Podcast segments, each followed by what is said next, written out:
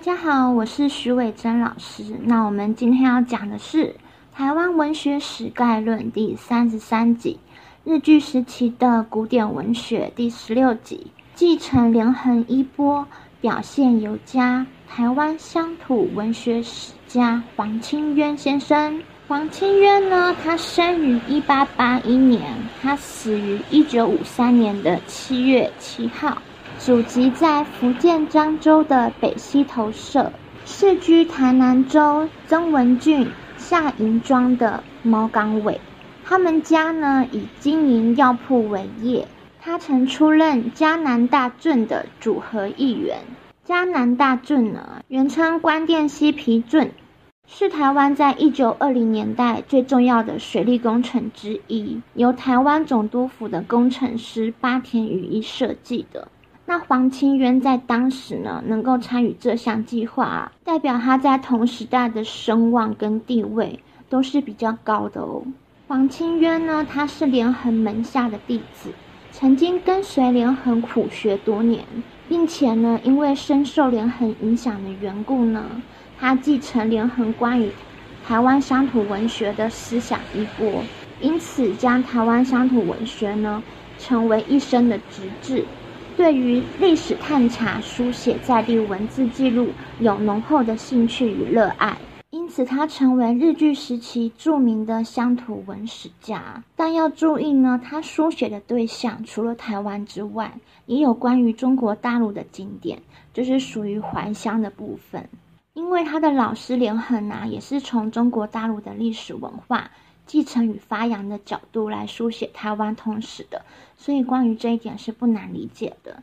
那另外也是因为连横的影响，所以他具有浓厚的民族精神。他这一生呢，都是以文史工作作为反对日本殖民统治的手段。我们来回顾一下这对师徒以文史抗日尺度的拿捏。老师连横呢，他是温和隐性的抗日。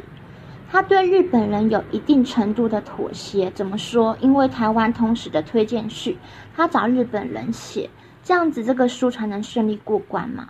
那他也是日本的官员呐，就是日本人有任命他做一些官。那在前几集我们有讲，可以回去看。所以他对日本人是有一定程度的妥协的。那因此呢，他得到善终，他死的时候是安全的，而且还可以跟他的后代交代遗言。甚至还可以帮他的孙子取名为战连战，代表说台湾跟日本以后还是会有战争。他能够在私底下为他的孙子取名为战，代表说怎样？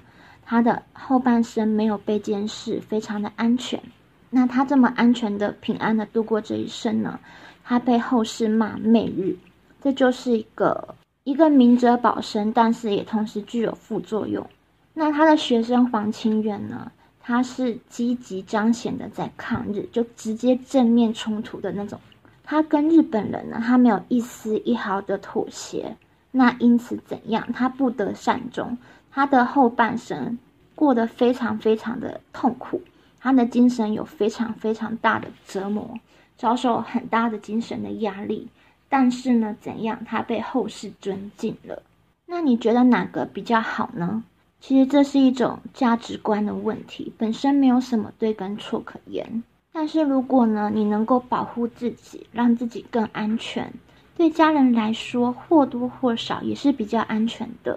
但如果你的内心追求的本来就不是安全的话，也没有必要去考虑自己的作为到底安不安全。所以这是一种个人的选择，本身没有对错。黄清渊他这一生都在从事一个人的抗日运动，这是我给他的标题：一个人的抗日运动。因为他不学日文，他不想跟日本人有任何的妥协，并且呢，他还大肆宣传反日的思想，积极从事在地文史记录与活动。那他有两个号，一个是甘源主人，一个是淡源居士。那这个“淡”呢？它本意是害怕、畏惧的意思，它是一种双关反衬语，同时代表怕跟不怕的意思。那这个时候呢，就是我们可以复习一下《台湾文学史概论》二十七集“横不明”那三个字，也同时是一个双关反衬语。那你在听别人的频道讲解，可能没有听过这样的说法。那在我的频道，我会讲的比较仔细，所以希望大家多多订阅、分享、按赞。那希望油田频道也可以因此而盈利。那为什么说这个蛋呢是双关反衬语呢？它的双关就是怕与不怕。在怕的方面呢，他害怕日本人的殖民统治，害怕台湾被同化。丧失自己的本土文化，同时也害怕被日本的官员欺负，在各方面不敢抵抗，只能顺从。但是他真的怕吗？如果他真的怕的话，他就不会明目张胆的宣传他的反日情节，而且他不只是宣传他的反日情节，他还渲染他的反日情节，告知社会大众，这样子就是大家都知道。因此呢，“但”这个字虽然是说害怕嘛，但是呢，他敢赤裸裸的讲害怕，讲他害怕了，这其实是一种双关的反衬，在讲自己不害怕、无所畏惧，因为他都敢直接把害怕这个字提出来，在台面上去讲了，代表他不害怕嘛，所以他这一生都在从事他自己一个人的抗日运动。像之前我们台湾文学史概论二十七集有讲到“很不明”这三个字，也有这样子双关反衬的意味。那我们来复习一下呀，因为我在当时的台湾文学史概论二十七集“很不明”这集呢是比较偏搞笑的讲，那“不明”这两个字有反衬自夸的意味。那我在这集要补充一下“不明”的双重意味。那“不明”这两个字呢，除了有自谦的作用之外，更有一种惭愧感的象征意味。其实自己称自己为“不敏”这样子自谦，这两个“不敏”这两个字呢，是从很早就开始用了。像是在汉代汉文帝的遗诏里面有“政绩不敏，常未过刑”。那汉景帝也有“定孝文庙五月诏”，里面也有“政绩不敏，弗能胜事”。那同样也是汉代的《李陵达书五书》里面有写“灵虽不敏，能不慨然”。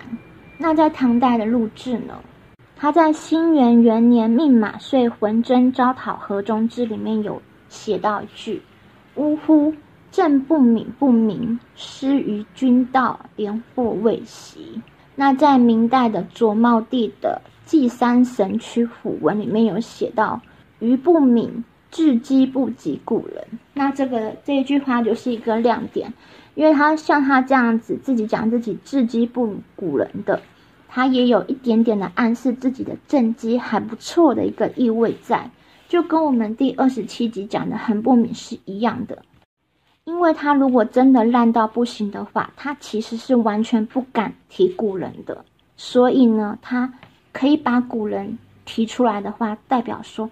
他内在啊，也是有点隐性的一点点的骄傲，一点点的自夸在里面，代表他这个人的政绩还不错。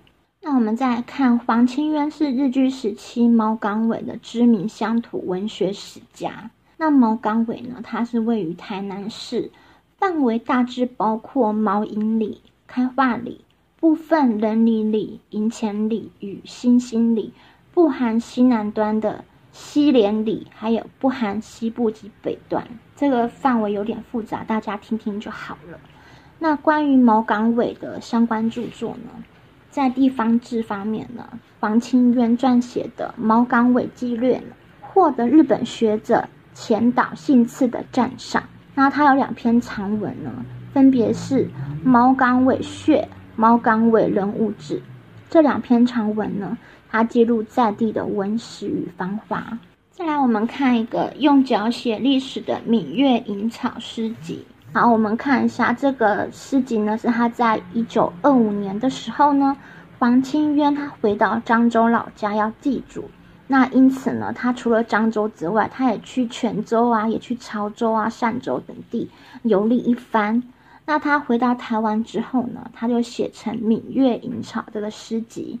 那这个诗集呢，它有题二十五诗二十六首，内容呢则是寓情于景的历史描写，它里面也有乡土游记啊、文字记录这些。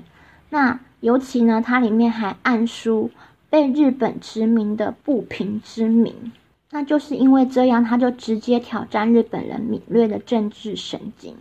这本书的重要性在于，它是日据时代以诗书写的旅游手册，也可以作为后代子孙寻根的指南。黄清渊他自己还自费呢，将这本书邮印给亲朋好友。但是因为它的内容有很多是讽刺时局的悲愤之情，所以他就被日本刑警告发了。然后呢，他就被台南地方法院，也就是他老师连横故居的所在地点。台南地方法院宣判为有罪。那在黄清渊他提起高等法院上诉复审之后呢，就有戏剧性的转折，就是被判为无罪了。他的无罪原因是因为本件上诉属有理由，所以他被改判为无罪。那在后面呢，我们来看到他真正让日本人忍无可忍的抒情文学作品有《淡园笔谈》《淡园随笔》《闽月隐草》嘛。那这些《明月遗草》在上面有讲，那他就是被改判无罪。那之后呢，他的书这些一系列的书写，就由于他书写国仇家恨的言语，就直接让日本警察动怒了。因此，他后来就被监视，被终身监视，然后控制他的行动，就是不得自由。因此，他的晚年，他的心灵状态是非常非常痛苦。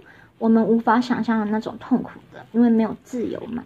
那我们来看一下这个黄清渊的这个照片，他头上有黄清渊三个字的，就是他本人。但如果你看不清楚的话，可以去封面看，我又把它放大了。再来，我们来看一下黄清渊他以前住的地方是日据时期的房屋，很老了，是毛港尾的黄清渊宅。那这个住宅呢，它是单身手的格局砖木造的房屋。原本有完整的三关六扇门，但有些门呢被偷了，所以它现在是无人居住的状态。再来，我们来看一下黄清渊对地方贡献的部分。在一九二零年的时候，黄清渊他捐地成立猫冈卫工学校，也就是现在的中影国小。那这个图片就是从中影国小的网页截取的，有兴趣可以自己再去看一看啊。那我们来看一下，这个是猫冈卫的天后宫。在黄清渊的《猫港尾纪略》里面呢，有书写当时毛港尾天后宫的盛况。故当我毛全盛之日，神于进郡入夜台南天后宫，有大北路大北出之特例哦，特例，即至大北门路出亦从大北门也。